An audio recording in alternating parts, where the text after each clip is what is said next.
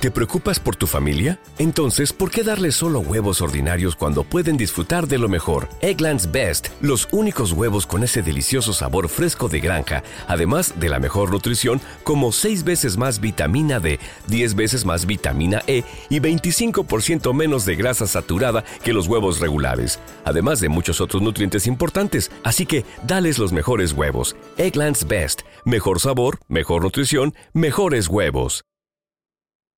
With the Lucky Land slots, you can get lucky just about anywhere. This is your captain speaking. Uh, we've got clear runway and the weather's fine, but we're just going to circle up here a while and uh, get lucky. No, no, nothing like that. It's just these cash prizes add up quick. So I suggest you sit back, keep your tray table upright, and start getting lucky. Play for free at LuckyLandSlots.com. Are you feeling lucky? No purchase necessary. Void where prohibited by law. 18 plus terms and conditions apply. See website for details.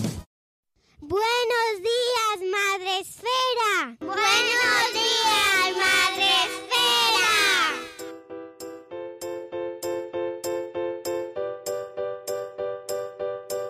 Bienvenidos a un podcast más de Buenos Días Madre Esfera, el podcast de la comunidad de creadores de contenido sobre crianza, en el que en cada programa os acercamos, pues ya sabéis, a temas, cuestiones, personas muy interesantes. Y en este caso vamos a hablar sobre una campaña muy relacionada con la salud eh, de los más pequeños, que es nuestro mundo, el mundo madre esférico. Hoy, con motivo del mes de concienciación de la atrofia muscular espinal, que estamos en agosto y por eso lo tratamos ahora, os acercamos a esta enfermedad genética poco frecuente en la que se ven afectadas algunas células nerviosas de la médula espinal y acaba provocando debilidad muscular. Vamos a conocerla enseguida con más detalle pero simplemente da- daros algún dato. Hoy en día alrededor de uno de cada 54 personas son portadoras de la mutación de la enfermedad que afecta aproximadamente a, a uno de cada 10.000 bebés nacidos vivos. Para conocer mejor en qué consiste esta patología, la atrofia muscular espinal, que podremos referirnos a ella como AME en algún momento o, no, pero seguramente la podréis ver así en redes, seguramente. Es cómo se diagnostica, por quién, qué importancia tiene la detección temprana, así como cómo impacta en el desarrollo y en la familia. Queremos hoy abordar esta, esta patología con la colaboración de dos mujeres que voy a saludar ahora mismo y que me hace mucha ilusión eh, dar los buenos días. Ellas son la neuropediatra María José Más. Buenos días, María José. Buenos días, Mónica, y buenos días, Madre Esfera. Efectivamente, el saludo no puede fallar. Y buenos días, Mencía, que es la presidenta de la Fundación Fundame, de la fundación dedicada precisamente a atrofia muscular espinal. Buenos días, Mencía. Hola, buenos días a todos. Buenos días. Bueno, pues vamos a hablar con, eh, con María José y con Mencía sobre eh, los aspectos más importantes de, de esta patología, de la atrofia muscular espinal. Y vamos a empezar pues amigos, ya sabéis, eh, conociendo en qué consiste la base teórica. Y lo hacemos con María José, que nos visita de nuevo. María José, qué placer tenerte aquí un día más. Eh, nos encanta. y además es que sabemos que hablar contigo es tener rigor científico y hacerlo de una manera accesible. María José, seguro que ya la conocéis, es médico, eh, es pedia- neuropediatra. Ella cree que la docencia forma parte de sus obligaciones como médico, por eso es docente de posgrado en varias universidades españolas y además divulga sobre lo neuro en la infancia en su blog Neuronas en Crecimiento, por el que recibió el premio Bitácoras al mejor blog de salud e innovación científica de 2016.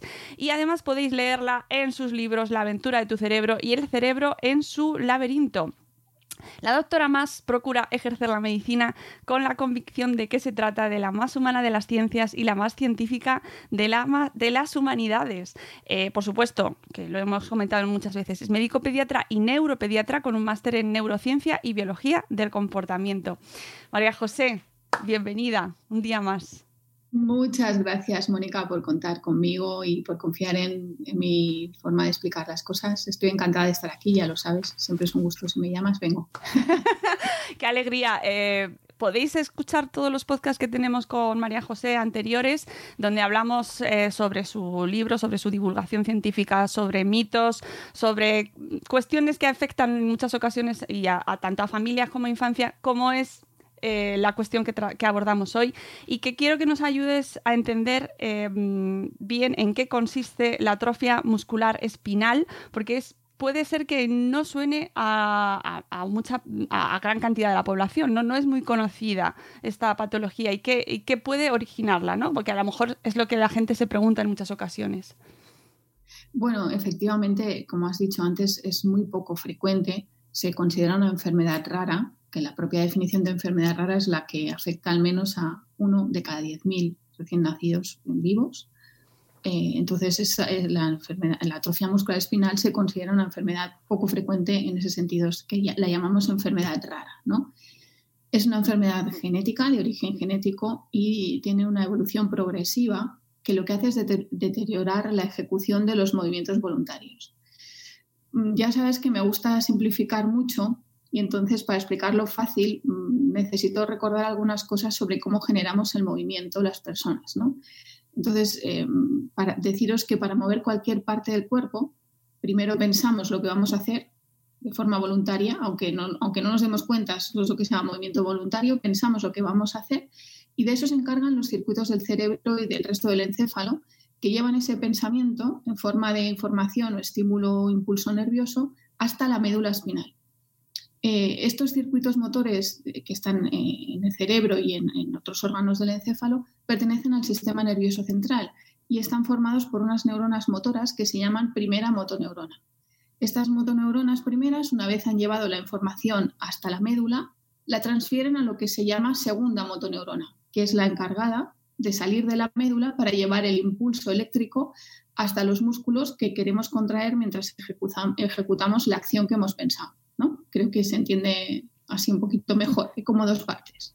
La de pensar, estoy simplificando muchísimo, la de pensar lo que queremos hacer, que está encargada la primera motoneurona, y la de ejecutar como, eh, la acción, que es lo que se encarga la segunda motoneurona. Pues bien, en la atrofia muscular espinal se llama así porque es esta segunda motoneurona, la de la médula espinal, la que deja de funcionar con lo que aunque yo piense en la acción que quiero realizar, si tengo esta patología, los músculos no reciben la orden de contraerse y por falta de uso se debilitan y se atrofian. Y de ahí este nombre, atrofia muscular espinal. Y eso es en lo que consiste, ¿no? Es pues es una enfermedad de origen genético, degenerativa, en el sentido de que progresa y que está causada por, estas alteraciones en, las vías motoras es una explicación muy visual. Yo creo que nuestra audiencia seguro que lo ha entendido mm, bastante bien, porque a mí me parece eh, muy útil. ¿Se sabe qué es lo que la puede originar y si se puede prevenir? Que es la pregunta, ¿no? Durante el embarazo, en este caso, además. Claro, fíjate, fíjate, Mónica, eh, desde 1995 sabemos eh, que la atrofia muscular espinal está causada por una mutación genética del gen que contiene una información eh, que, esa información produce una proteína que es esencial para la supervivencia de las, neuronas motoras. ¿vale? Esa proteína en inglés se llama Survival Motor Neuron o por sus siglas SMN, ¿vale? Survival Motor Neuron.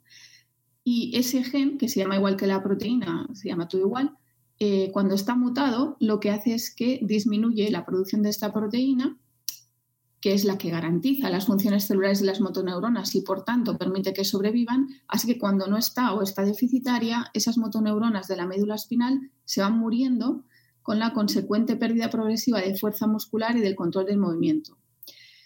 Pero para que se produzca la enfermedad es necesario que la pérdida de este gen, de la función de este gen, esté presente en sus dos copias, la que procede de la madre y la que procede del padre, que por tanto son portadores, pero ellos no padecen la enfermedad. Y como muy bien has dicho al principio, la probabilidad promedio de portar esta mutación en tu ADN es de aproximadamente una de cada 50 personas, tanto si eres hombre como si eres mujer. Pero esta probabilidad varía en distintos grupos. Eh, por ejemplo, entre las personas de ascendencia iraní, la proporción de portadores es de una cada 16 personas, mientras que si la población es de origen hispano, el riesgo de portar el gen disminuye a una de cada 83. Esto es debido a que, como todo en genética, y siempre me gusta decir, hay factores eh, socioeconómicos y culturales que influyen en la expresión y en la aparición de mutaciones de genes. Entonces, eh, cuando se unen dos portadores, un hombre y una mujer portador del gen SM, del gen de la Survival Motor Neuron, eh, pueden nacer bien bebés sanos no portadores, y esto tiene una probabilidad del 25% de, los nacimientos, tendrán hijos sanos no portadores. El 50% de su descendencia serán bebés sanos, pero portadores del gen, y el otro 25% restante serán bebés o tienen probabilidad de ser bebés con atrofia muscular espinal. Claro, esto, ¿qué es lo que sucede? ¿no? Que no podemos mirarle la genética a todo el mundo antes de, ser, de decidir tener hijos. Esto no, es viable hoy en día y además no se puede hacer. Eh, porque hay tantas enfermedades para mirar que si no tenemos un dato en la familia que nos haga pensar que hay un riesgo, no se suele mirar ese riesgo, no se puede mirar ese riesgo. ¿no? Por eso a día de hoy solo las parejas en las que ambos progenitores son portadores y ya han tenido un hijo con atrofia muscular espinal se puede prevenir la enfermedad en los futuros embarazos. Para prevenirlo, lo que hacemos es utilizar una técnica llamada fertilización in vitro eh, con diagnóstico genético preimplantacional. La técnica se llama así, fertilización in vitro con diagnóstico genético preimplantacional. Y lo que hacemos es fertilizar varios óvulos fuera del útero y analizar en los embriones obtenidos si hay mutación o no del gen SMN, implantando solo el que esté libre de la mutación.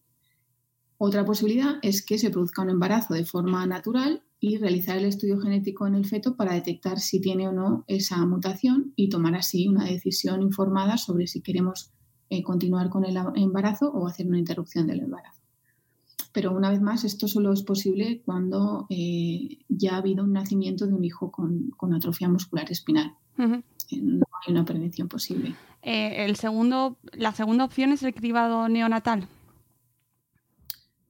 No, una vez ha nacido ya no puedes prevenir nada. Eh, neonatalmente eh, lo que tú puedes hacer es detectar precozmente la presencia de, problemas. Mm, o, es decir, otra cosa que tú puedes hacer también, si lo que me estás preguntando es si ha habido un hijo ah, con, atrofia muscular espinal y queremos saber si el que ha nacido también lo tiene, efectivamente podemos hacer un cribado neonatal, pero ya llegamos tarde porque lo interesante es saberlo antes de nacer para tomar decisiones incluso terapéuticas si ya sabemos que es portador y decidimos avanzar eh, con el embarazo, eh, no, portador, sabemos que sufre la patología y, queremos avanzar en el embarazo, eh, pues estaremos preparados para empezar a actuar desde el momento del nacimiento, lo cual evidentemente es más beneficioso para cualquier patología que esperar a que se manifieste. por lo tanto, para poder detectarlo como padres, ¿no? como pareja, ¿qué signos son los que tenemos que fijarnos o identificar para empezar a, pensar que tenemos que hacer algo? Claro, eh, el problema es ese primer hijo con una, enfermedad que está afectado por la atrofia muscular espinal, eh, cómo detectamos que, la tiene, ¿no? Cuanto antes, mejor. Entonces, eh, sabemos que las manifestaciones o los síntomas de la atrofia muscular espinal dependen de la capacidad residual de la persona para producir esa proteína, porque es mucho más complejo de lo que he explicado, pero me parece que no hace falta entrar en detalles tan técnicos. Eh, aunque tengas atrofia muscular espinal, produces una mínima cantidad de proteína eh, survival motor neuron. Cuanto mayor sea esa cantidad, más tarde aparecerán los síntomas y menos graves serán. Entonces, eh, en la medicina, desde hace 150 años que se definió por primera vez la enfermedad, históricamente se ha clasificado eh, la atrofia muscular espinal en cinco tipos, basándonos en la edad de inicio y la capacidad motora que llega a desarrollar la persona. El tipo más grave es lo que se llama tipo cero y afortunadamente es extraordinariamente rara porque la falta de proteínas eh, se presenta ya durante la gestación. La falta de la proteína SMN se presenta durante la gestación, con lo que hay una consiguiente falta de motoneuronas en la médula espinal y los síntomas aparecen ya durante el embarazo, si bien, claro, no pueden percibirse seguramente, aunque sí son bien visibles nada más nacer. Eh, los niños o niñas que tengan este problema eh, apenas sobreviven unas semanas después del nacimiento. Por suerte esta es muy rara, eh, casi no hay casos de este tipo, pero existe. ¿no? En el resto de pacientes, de los otros tres tipos, son todos personas asintomáticas al nacimiento, y los síntomas de atrofia muscular espinal empiezan a aparecer a distintas edades. Cuando aparecen muy tempranamente, eh, entre los tres y los seis meses de vida, de los tres primeros, seis primeros meses de vida, decimos que se trata de una atrofia muscular espinal tipo 1, también llamada AME de inicio infantil o enfermedad de Bernie-Hoffman. Los médicos que han descubierto cosas a veces les ponemos el nombre de la enfermedad. ¿no? Aquí la falta de proteína es muy grave y por eso los síntomas aparecen de forma precoz. Y, son muy significativos y si se conocen no son difíciles de reconocer. Si se sabe cuáles son, no son difíciles de reconocer. Son bebés que por un lado tienen una mirada muy viva, se dan cuenta de todo lo que sucede, pero se muestran muy poco activos y son muy flácidos, son muy blanditos. Al, cogerlos ves que no tienen apenas notas o sea, notas que sus músculos apenas tienen fuerza suficiente para vencer la fuerza de la gravedad. Tú cuando lo coges eh, queda el bebé que no, no levanta los brazos. ¿no? Cuando coges a un bebé suele juntar los brazos en la línea media, los pone sobre su pecho o los mueve a esas edades con tres, años, con tres meses ya los mueve hacia alcanzando objetos y en cambio el niño con, con atrofia muscular espinal o lo hace muy, muy difícilmente o de una forma con muy poca fuerza.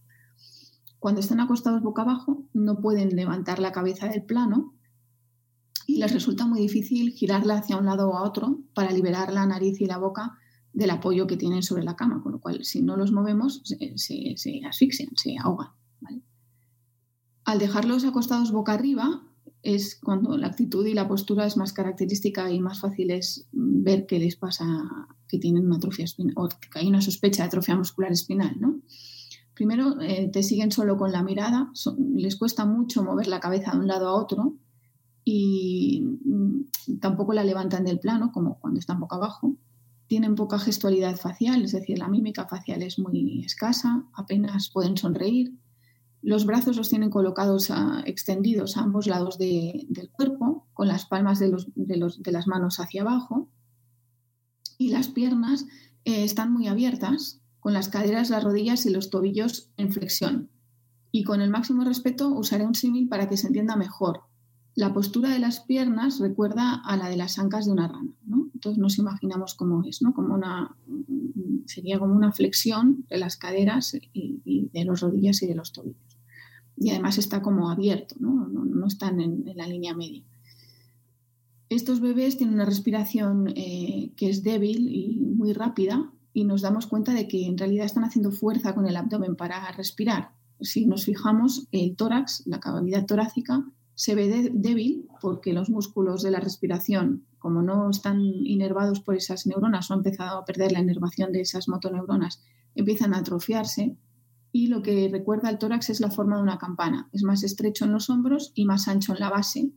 Y esto se acompaña de un vientre de aspecto como un globo, globuloso, que se mueve de una forma eh, bamboleante para conseguir la respiración. El llanto es débil, les cuesta toser, se atragantan con facilidad porque eh, además, como tienen esta debilidad en los, en los músculos, por esa falta de inervación que venimos comentando todo el tiempo, hay problemas para alimentarse no pueden chupar, no pueden tragar y lo que es frecuente es que no ganen peso o incluso lo pierdan. Es el tipo más frecuente de atrofia muscular espinal, eh, sucede en aproximadamente el 60% de los casos y debido a que nunca logran sentarse de forma autónoma, son el grupo de pacientes que más requieren cuidados intensivos y de apoyo. Su pronóstico sin tratamientos y cuidados adecuados es fatal y el fallecimiento sucede antes de los dos años de edad es una cosa muy, muy triste, es una patología muy triste de, atender y, para los padres es imaginaros. ¿no? Hay otros dos tipos más, bueno, hay otros tres tipos más. Eh, tipo 2, que sucede también, eh, es menos frecuente, la segunda más frecuente, pero es menos frecuente, sucede aproximadamente en el 30% de los casos con atrofia muscular espinal. Y aquí la debilidad aparece más tarde, entre los 6 y los 18 meses de edad y se nota más en las piernas. Eh, los movimientos son lentos y temblorosos. Eh, ese temblor, como sí que pueden moverlas, se nota más en las manos por la debilidad y un temblor. Y lo que suele haber es un retraso en la adquisición de los hitos motores. ¿no? Les cuesta darse la vuelta de boca arriba a boca abajo, les cuesta sentarse solos, ponerse en pie sin ayuda, caminar. Y notamos que son niños que se cansan muy fácilmente. Sobre todo debemos sospechar la presencia de un problema degenerativo de tipo atrofia muscular espinal cuando hay una pérdida de las habilidades previamente adquiridas. Y por fin eh, el, 10% de los casos se clasifican como atrofia muscular espinal tipo 3. En este grupo los síntomas característicos aparecen después de los 18 meses de edad, con una, esperanza de vida casi igual a la de la población general. Y los individuos con AME tipo 3 suelen alcanzar todos los hitos principales, como la marcha independiente, pero las piernas suelen verse más afectadas que los brazos y algunos pueden requerir eh, asistencia en silla de ruedas en la infancia o perder la, capacidad de caminar en la pubertad. Otros pueden seguir caminando toda su vida sin más problemas. Y luego hay un tipo también muy poco común, que es el tipo 4, en el que los síntomas se desarrollan en la segunda o tercera década de la vida y es la forma menos grave, eh, porque las personas afectadas pueden caminar sin ayuda y los síntomas generalmente solo incluyen un deterioro motor leve sin problemas respiratorios o nutricionales. Pero esto es un tema ya de adultos, ¿no? Lo que nos interesa es eh, conocer mejor el tipo 1 y el tipo 2, que son los que sean en la infancia y los que nos van a permitir eh, detectar precozmente el problema. Conocer esas características nos permiten detectar eh, precozmente este problema. claro, conocer estos, estas características implica también la detección temprana. ¿Por qué es tan importante, María José, la detección temprana en esta concreta, en el AME? Bueno, eh, todo esto está cambiando porque han aparecido nuevas terapias y fármacos que si bien no curan la enfermedad, sí retrasan su desarrollo, alargan la supervivencia y la calidad de vida de los pacientes. Y entonces, eh, no solamente por eso, sino que en cualquier enfermedad de causa genética grave y crónica, y más en aquellas que dependen de un solo gen, como sucede en la atrofia muscular espinal, la detección y el diagnóstico precoz permite planificar la vida de la familia, porque se trata de una enfermedad que afecta al neurodesarrollo. Y como en todas las que afectan al neurodesarrollo, tenemos que tener en cuenta eh, tres aspectos. El primero, eh, cómo afecta a la persona. ¿no? Un diagnóstico precoz, como he dicho, permite mejorar de forma directa la salud del niño al poder eh, enseguida empezar con técnicas de atención temprana y en los casos en que sea meritorio eh, el uso de fármacos. ¿vale? Eh, el, segundo, el segundo aspecto que, que, favorece la detección precoz es que ayuda a la familia, porque saber tranquiliza. Aunque el pronóstico sea tan grave como es la mortalidad precoz, la familia deja a un lado el impacto, eh, permite, podemos trabajar mejor el impacto emocional que este tipo de problemas tienen, alejando sobre todo la incertidumbre, sabemos lo que va a pasar, es duro, pero nos podemos preparar para esto y también podemos, eh, al saberlo, podemos tomar decisiones informadas sobre nuestra vida laboral, el lugar de residencia, etc. Y sobre todo desde una perspectiva médica, poder ofrecer un consejo genético, tanto a la familia directa como hemos explicado antes, con la posibilidad de tener eh, futuros hijos sanos, como a la familia extensa. Si los padres son portadores, como hemos visto, es posible que alguno de los hermanos de los padres también lo sea. Y pues podemos eh, detectar antes de que sucedan embarazos eh, de niños que puedan padecer la enfermedad. y luego hay otra cuestión. cuanto antes podamos detectar el primer caso, mm, mejor, porque es muy triste eh, diagnosticar tardíamente el primer caso en la familia y que suceda otro embarazo y que todos los hermanos también tengan la enfermedad. Hemos visto que la probabilidad de repetir es muy alta, con lo cual 25%, esto es una probabilidad muy alta, eh, con lo cual eh, es muy importante hacer esa detección precoz para poder dar un buen consejo genético.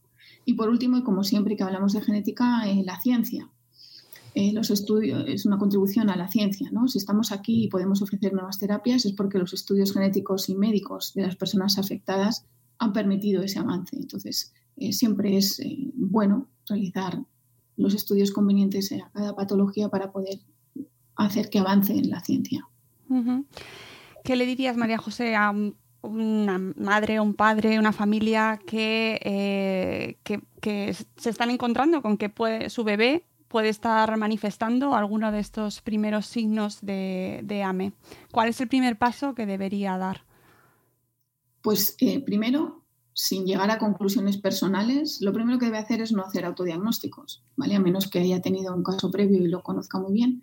Lo que debe hacer es consultar inmediatamente con su pediatra, e insistir en que está muy preocupado con esto y que le derive al neuropediatra inmediatamente el pediatra, cuando tiene esta sospecha, inmediatamente debe derivar a un servicio de neuropediatría en donde se pueda hacer este diagnóstico genético y confirmar que se trata de este problema. Porque solo así tendremos acceso a, estas terapias que estoy diciendo y eh, a los tratamientos farmacológicos que están en desarrollo.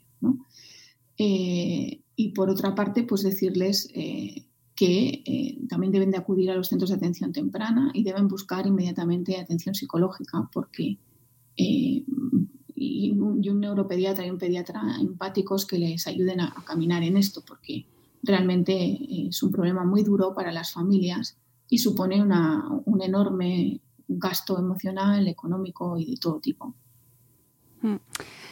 Eh, precisamente sobre la familia vamos a centrarnos ahora. Muchas gracias, María José. Ha sido eh, muy descriptivo y, yo creo que eh, Mencía ahora nos, nos contará eh, cómo lo ve ella desde la otra perspectiva. Mencía es presidenta de la Fundación de Atrofia Muscular Espinal, Fundame.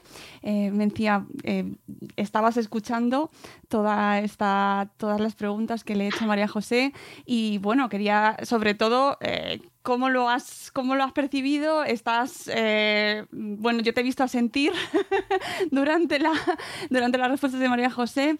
Eh, es una patología que afecta enormemente a la familia. Claro, es una patología que afecta enormemente a quien la tiene. Y en primer lugar, ¿no?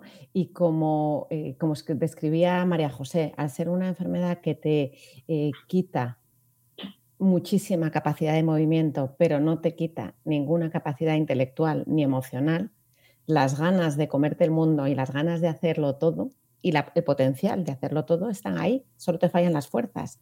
Entonces, de alguna manera, el gran esfuerzo de todos, de la familia, de la comunidad científica, de los médicos, es siempre cómo suplir esa falta de fuerza para que las personas afectadas puedan desarrollarse plenamente, que al final es lo que quieren, ¿no?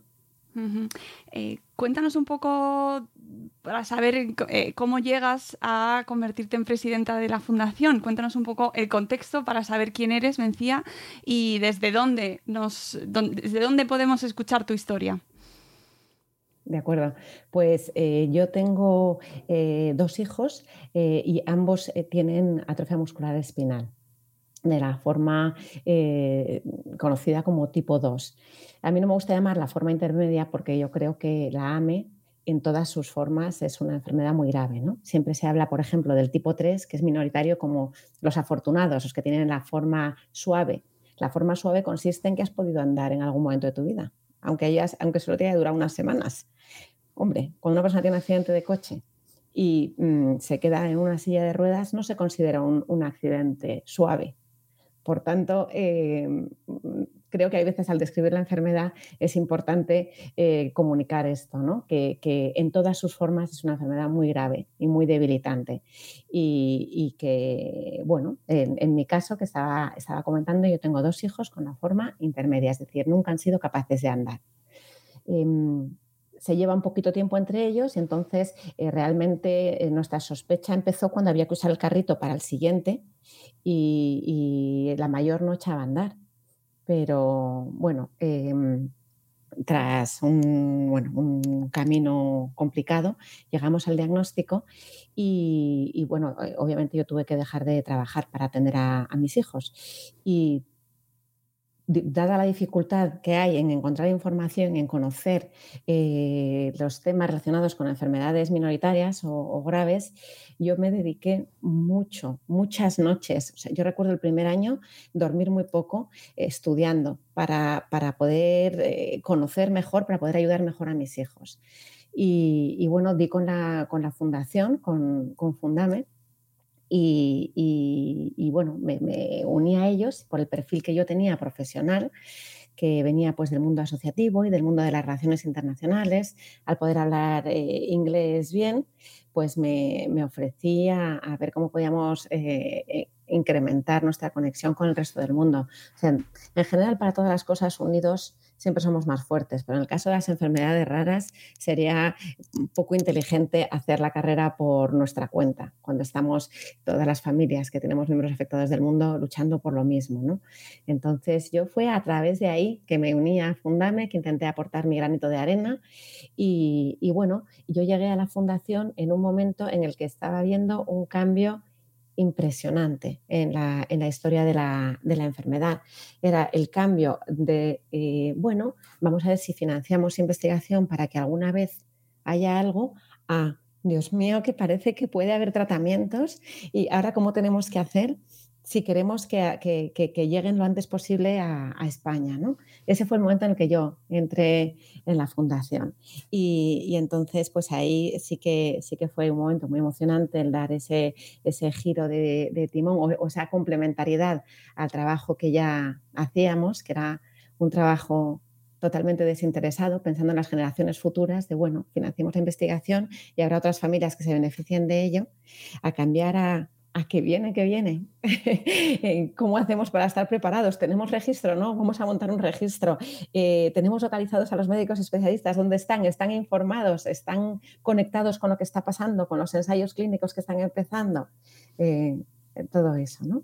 Eh, nos profesionalizamos, contratamos a un equipo para que hiciera esto por nosotros, ya que nosotros somos padres y madres de familia, tenemos muy poquito tiempo eh, y para estas cosas hay que, hace, falta, hace falta tener muy presentes a las familias para siempre estar haciendo, estar intentando, eh, ¿cómo se dice?, atender las necesidades de los pacientes y sus familias, pero hace falta profesionalizarse y, también, de nuevo, es una maravilla. Tenemos un equipo en Fundame impresionante que, que nos está ayudando un montón y bueno, y aquí estamos, ¿no? Bueno, la batalla. Eh, mm, dentro de, tus eh, labores, de tu jornada, que entiendo que es muy intensa, agradecerte mm, tanto a ti como a María José que hayáis echado, o sea, que estéis echando el ratito con nosotros para difundir y divulgar sobre esta enfermedad, porque me parece eh, una labor encomiable, ¿no? Que, que dentro, además de tu actividad, como madre y como presidenta, además te acerques a nuestro programa para contarnos.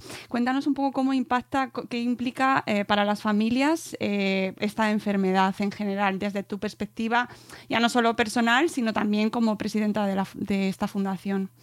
Claro. Muy bien, pues bueno, cada familia impacta eh, de distinta manera, ¿no? Pero yo creo que es común o muy, muy frecuente un primer peregrinaje en la búsqueda del diagnóstico. Em, esto es, horrible, ¿no? Es eh, cuando tú notas que a tu hijo le pasa algo, pero todavía no te saben decir qué tiene.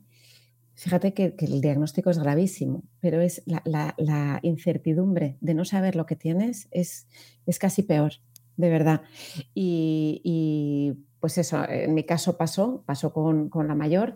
Em, bueno, pues ¿dónde vas? ¿Por qué no anda? Pues al traumatólogo, pues te vas al pediatra, eh, le hace una radiografía, pues parece que las piernas están bien, las caderas están bien, no te preocupes, pues será más vaga, hay que estimularla yo con el carrito que no, me veía como para comprar un carrito gemelar, con lo que luego vino, pero eh, em, me decían, tienes que salir ya de aquí que me hace falta el carrito para tu hermano. Y, bueno, hasta que, hasta que ya das con el, con el diagnóstico que, es un shock. De repente eh, decías que, que supone para la familia, pues supone empezar de cero. ¿Sabes? Todas esas ideas que tú te habías montado de tu vida cambian. ¿Sabes? Entonces, todas esas cosas que asumías como naturales, como por ejemplo la salud y la salud de tus hijos, olvídate, ya no están, ya no están. Y todo lo que parecía como eso, habitual, eh, que, es que ni te paras a reflexionar del, del, lujo que es, que tu hijo lo escolarizas sin más y un buen día le dices adiós, hijo mío, y va a la guardería o va al cole. Que le vas a llevar al parque y va a jugar y se va a subir a los columpios todo. ¿Sabes? Que, va a poder llegar a casa. Pues no, porque en tu casa hay tres escalones para subir. ¿Sabes? Eh, entonces tienes que hacer un cambio de chip muy, muy grande. Y hay gente que lo lleva mejor y hay gente que le cuesta más. Eso, realmente cada uno hace lo que puede. Sí que tengo que decir que el diagnóstico del médico influye un montón. O sea, nosotros tuvimos un diagnóstico muy desafortunado, eh, desgraciadamente. y, ¿sabes? Cuando te transmiten las cosas de una manera un poco demoledora, realmente te pueden hundir y entonces eh, realmente puedes tirar la toalla. Gracias a Dios, pues eh, nosotros no somos así y, entonces fue como, esto no puede ser como nos están diciendo, vamos a ir con, la genetista en el Ramón y Cajal, que era, eh, es el hospital que, aquí hace los, diagnósticos. Entonces ya me explicó un poquito mejor. Y, luego, pues como te digo, todo era una amalgama de información eh, hasta que vas cribando un poco, ¿sabes?, el polvo de la paja y vas sacando un poco de, a ver, ¿qué puedo hacer? ¿Qué sí que puedo hacer? Ya me estoy enterando muy bien de que no puedo, pero ahora vamos a ver qué sí puedo. Y, entonces tienes que empezar a ese, ese, ese recomienzo que decíamos, pues orientarlo y, o sea, increíble, o sea, increíble cuando lo ves desde fuera, luego cuando lo vives desde dentro, se puede llevar una vida feliz. Eh, puedes eh, tener unos hijos eh, muy realizados, muy felices y muy acompañando, em, siempre, que, siempre que, puedas acceder a todas las cosas que ahora hay para, poder atender a los niños. ¿no? Cuando, cuando María José ha descrito la enfermedad en los, en los bebés tipo 1, ¿cómo vas a llevar una vida muy normal con eso? Efectivamente, pues eh, me parece una incluso frivolidad eh, comentarlo, pero pero si un, bebé eh, tipo 1 eh, se le detecta rápidamente, se le pone en tratamiento rápidamente, se le ponen todas las ayudas que necesitan, se le, se le, se le, se le, resulta que el niño que parecía que no iba a poder hacer nada, que estaba pues como una ranita, como describía María José, oye, que yo he visto niños eh, tipo 1 muy afectados conducir sus sillas de ruedas, escolarizarse, poder hablar a pesar de la hipotonía en la, en la carita, pasárselo pipa, hacer unos gamberretes, o sea que, ¿sabes? Hay que sacar todo ese partido, ¿no? Haciendo pues lo que haga falta y buscando donde haga falta.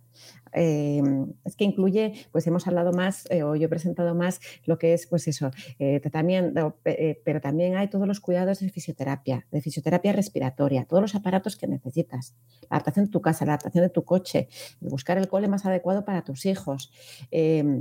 Bueno, hay un montón de cosas. Es, como adaptar toda la vida, pero bueno, te adaptas, eh, tienes lo que tienes. Imagino que si nacieras y de repente eres como un, genio y, mides un metro noventa y eres una belleza, también te tienes que adaptar a todas esas cosas que tampoco te esperaba.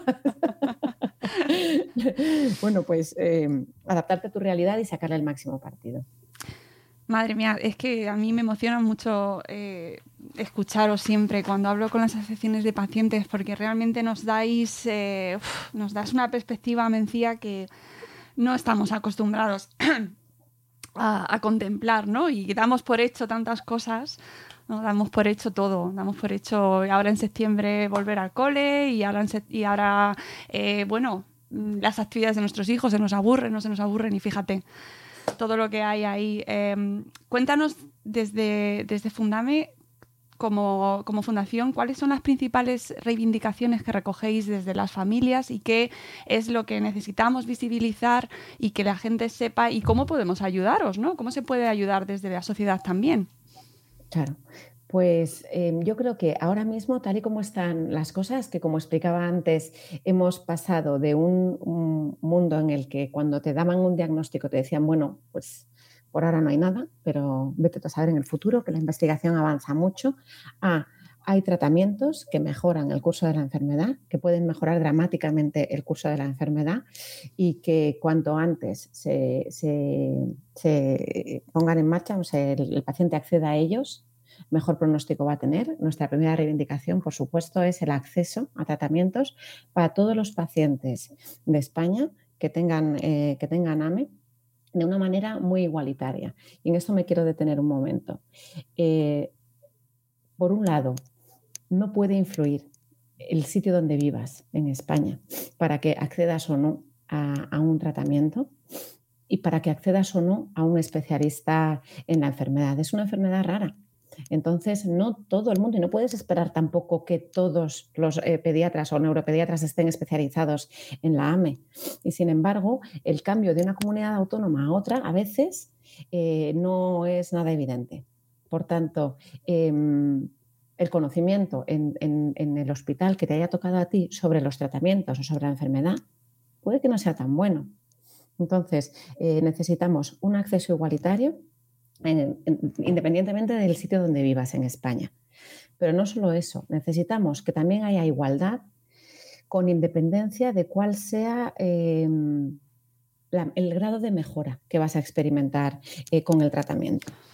Y aquí de nuevo me quiero detener.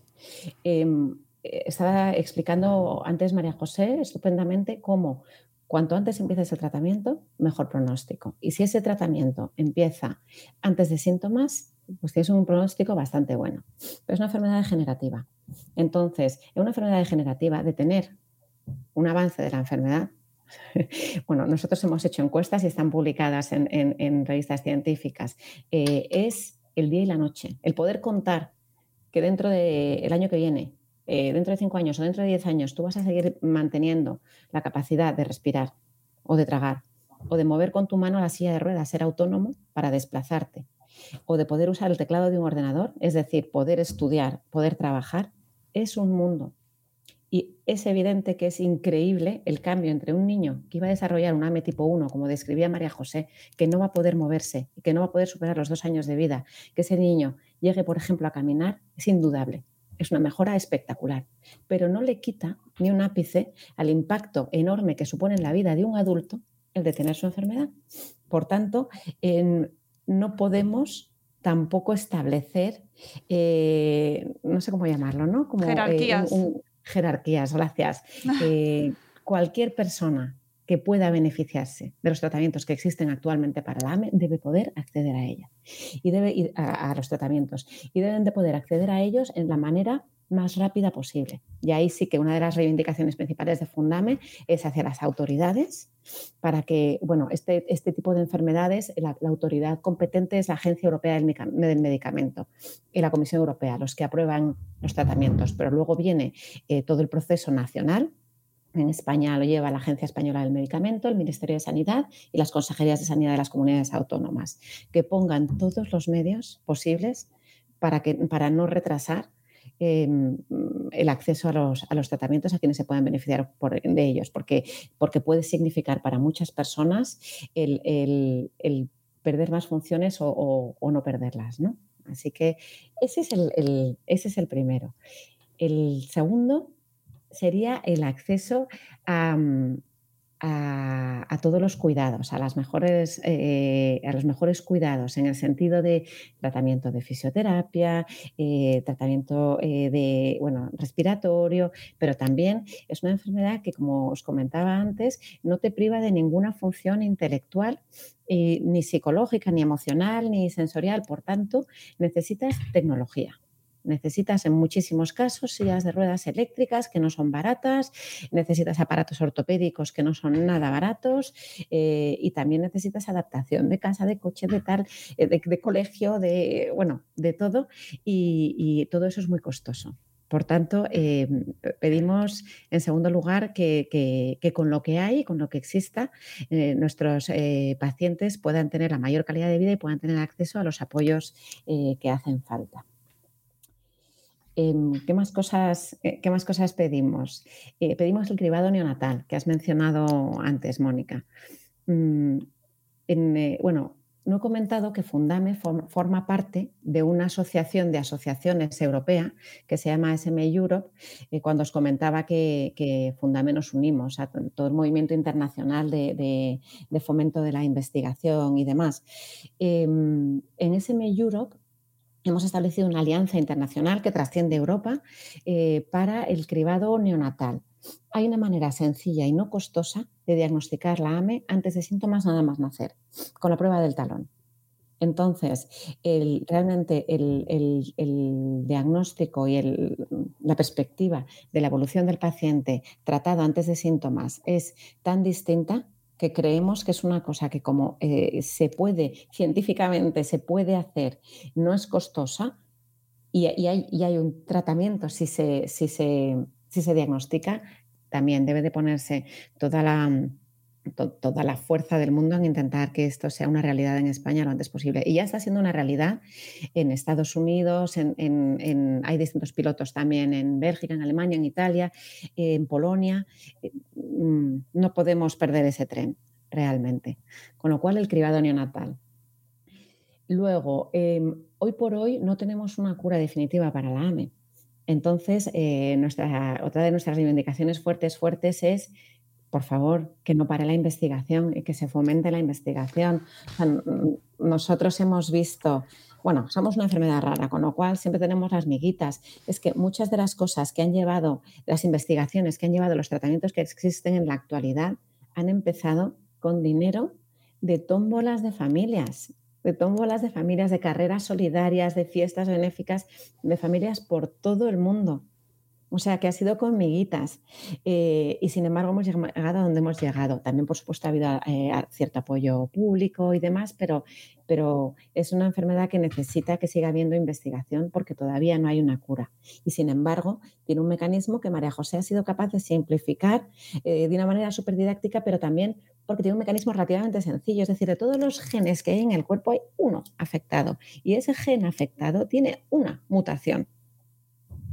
Es decir, científicamente eh, tiene una diana que es eh, alcanzable. ¿no? Entonces, em, ya hemos dado un paso de gigantes, ya hemos descubierto todo eso, ya hemos descubierto un tratamiento para que eh, no se nos mueran las motoneuronas, pero estamos a medio camino. ¿Qué pasa con el músculo perdido? ¿Qué pasa con las motoneuronas perdidas? ¿Cómo se puede incrementar la fuerza? Pues por favor, que siga la investigación, ¿no? Sería otra de nuestras reivindicaciones. Luego hay una más, que es eh, una que, nos cuesta muchísimo esfuerzo, aunque ya poco a poco, y fíjate que yo aquí señalaría a la Agencia Europea del Medicamento como pionera, que es escuchar al paciente en esos entornos donde se toman decisiones que afectan al paciente. ¿Vale? Em, cuando diseñas, por ejemplo, un ensayo clínico, que ahora con todo el tema del coronavirus, a todo el mundo ya sabe lo que es un ensayo clínico y demás, em, tú básicamente lo que haces es decir, hay esta enfermedad y yo voy a intentar que este medicamento, por ejemplo, eh, eh, impacte en la enfermedad de esta manera. ¿no? Entonces, eh, habría que preguntarse si ese impacto es relevante para el paciente o no o si hay eh, otros aspectos de la enfermedad que no se están mirando por alguna razón y que son súper importantes para el paciente y a lo mejor no son tan difíciles de atajar, pero si no se tienen en cuenta, no se van a atajar. Por poneros un ejemplo, ¿no? Em, bueno, pues para todo este tipo de cosas, sentar al paciente en estos ámbitos de decisión y escucharles pues eh, creo que gana todo el mundo, enriquece muchísimo la discusión, creo que eh, todo tiene tres patas, una son las autoridades sanitarias, otras son los científicos y los, y los médicos, pero la otra pata son los pacientes. Entonces, eh, esa otra pata, aunque no sea profesional, aporta mucho valor y nosotros pedimos que se nos escuche y, se nos tenga, y se nos tenga en cuenta. Hmm. Mm, no sé si tienes alguna, alguna reivindicación más. Iba a comentar simplemente que mantener la calidad de vida me parece eh, un objetivo mm, prioritario también, ¿no? Con lo cual, escuchar al paciente tiene todo el sentido. Eh, no sé si te quedaba alguna, no quiero cortarte. Hombre, yo aquí podría seguir pero bueno, yo no, lo que no quiero es, es, aburrir, pero es, ¿sabes? es transmitir que hay, eh, que hay eh, un, grupo de personas, que en España calculamos que hay eh, entre 800, incluso 1.000 familias con miembros afectados, em, que están viviendo una enfermedad muy, muy complicada y que, sin embargo, con el tratamiento y con los apoyos adecuados, son gente que, que, puede llevar una vida muy plena y muy satisfactoria y aportar un montón a la sociedad. Por tanto, si está en nuestra mano, darles esa oportunidad y asegurar que hay una investigación para dar unas mayores oportunidades en el futuro. Es un poco como el resumen de, toda la, reivindicación. Y mm. para terminar, sí que sabemos que se va a celebrar próximamente, que el mundo no se ha acabado, amigos, que sigue. Afortunadamente seguimos avanzando pese a todo lo que estamos viviendo, que, es como increíble eh, todo lo que estamos viviendo este, este año y medio pasado. Se va a celebrar próximamente eh, el tercer Congreso Internacional Científico de Atrofia Muscular Espinal que tiene lugar el 9, del 9 al 11 de febrero del 2022, que es ya, amigos. O sea, el 2022, shock ahora mismo, es ya. tenemos ya ahora mismo aquí. En Barcelona va a ser. Eh, y sí que quería que nos comentases brevemente cuál serán, eh, si vais a participar, en qué calidad de, cómo vais a participar y cuáles son los puntos principales de, este, de esta cita, que parece que no, pero las, las citas continúan, la investigación tiene que seguir y el mundo tiene que seguir avanzando. Sí, sí, hombre, claro que participamos. Vamos, eh, nosotros fuimos los que pusimos la candidatura para, ser sede del, Congreso Internacional Científico de AME. Pues eh, es un privilegio, es una oportunidad y estamos emocionados. Mm, como os decía al principio, eh, las asociaciones de pacientes nos dimos cuenta enseguida que no podíamos hacer el, recorrido nosotros solos y, rápidamente nos unimos con el resto de, organizaciones de pacientes del mundo. Bueno, pues pasa lo mismo con los científicos y con los médicos especialistas en esta enfermedad. Em, bueno, no son tantos porque es una enfermedad rara y por tanto es súper importante el intercambio de conocimiento.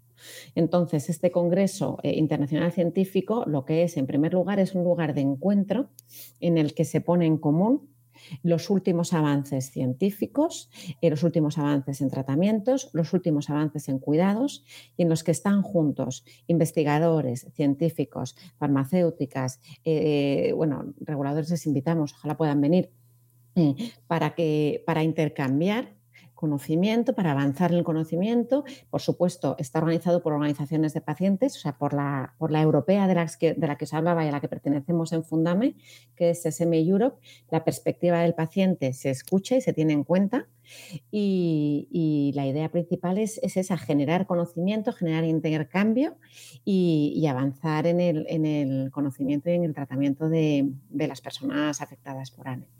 Pues estaremos muy atentos, seguro que, se obtienen conclusiones eh, muy relevantes y que ayudan también a, visibilizar, que al final es lo que estamos buscando, que se conozca, que se oiga hablar eh, de esta enfermedad y que, entendamos en qué consiste y sobre todo, muy importante, eh, esos signos tempranos, esa detección temprana, esa importancia fundamental de saberlo desde el principio.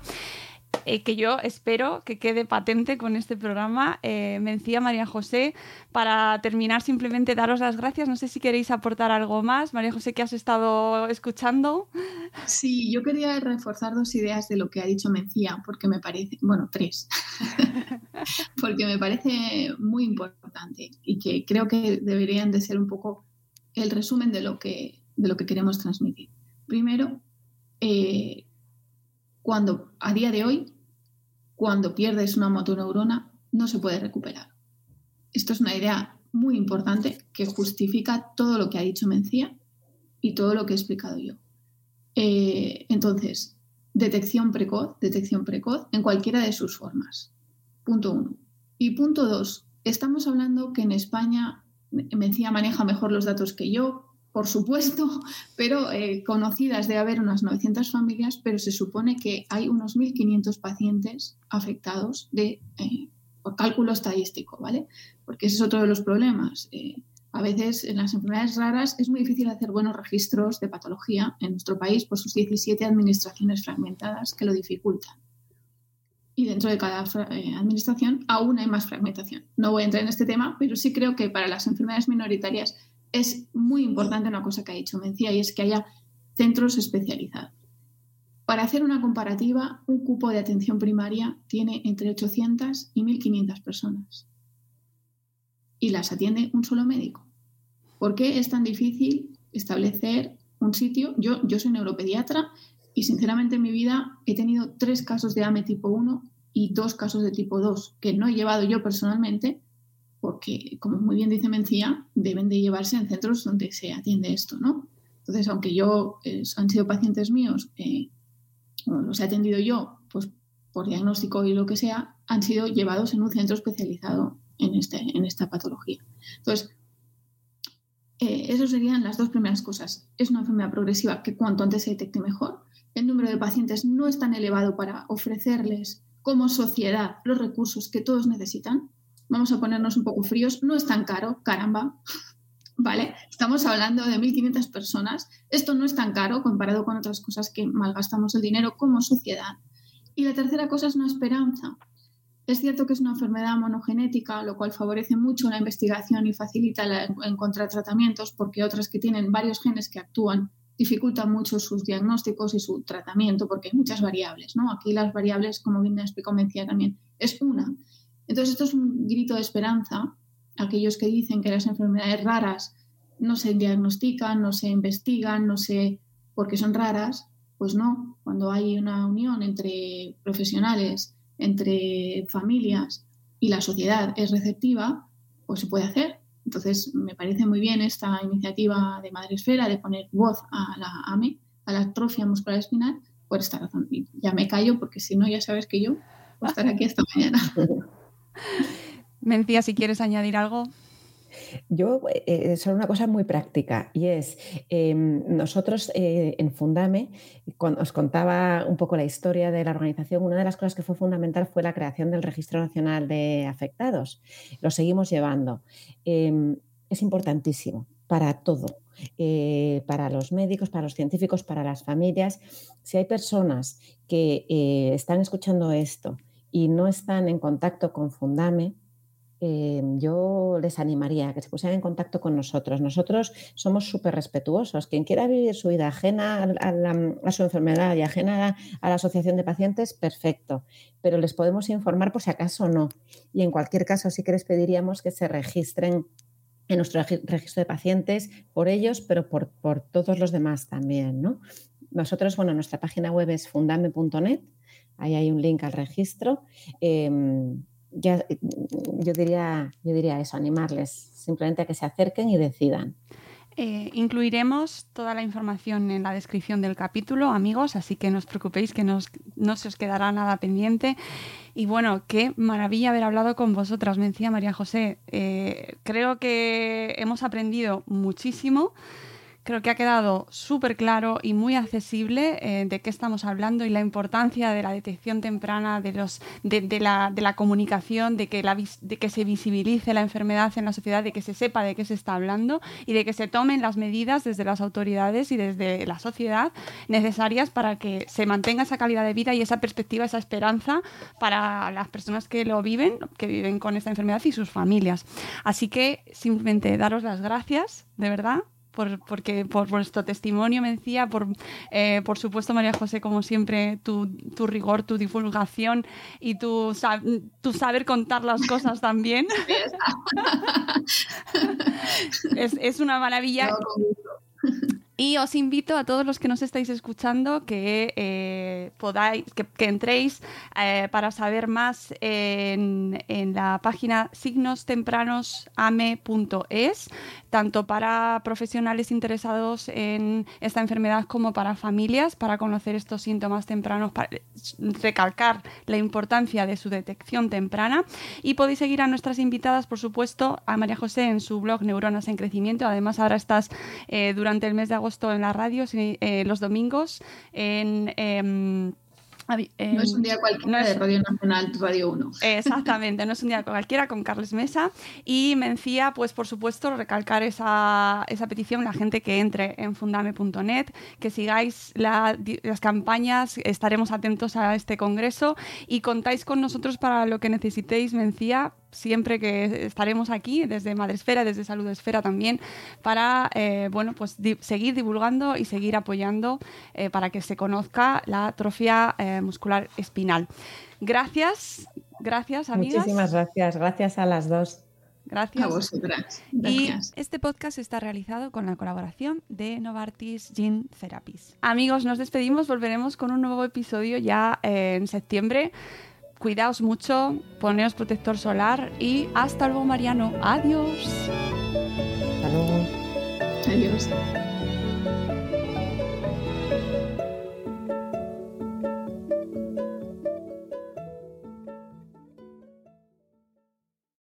Hello, it is Ryan, and we could all use an extra bright spot in our day, couldn't we? Just to make up for things like sitting in traffic, doing the dishes, counting your steps, you know, all the mundane stuff. That is why I'm such a big fan of Chumba Casino. Chumba Casino has all your favorite social casino style games that you can play for free anytime, anywhere with daily bonuses. That should brighten your day a little. Actually, a lot. So sign up now at chumbacasino.com. That's chumbacasino.com. No purchase necessary. Group. Void were prohibited by law. See terms and conditions. 18 plus.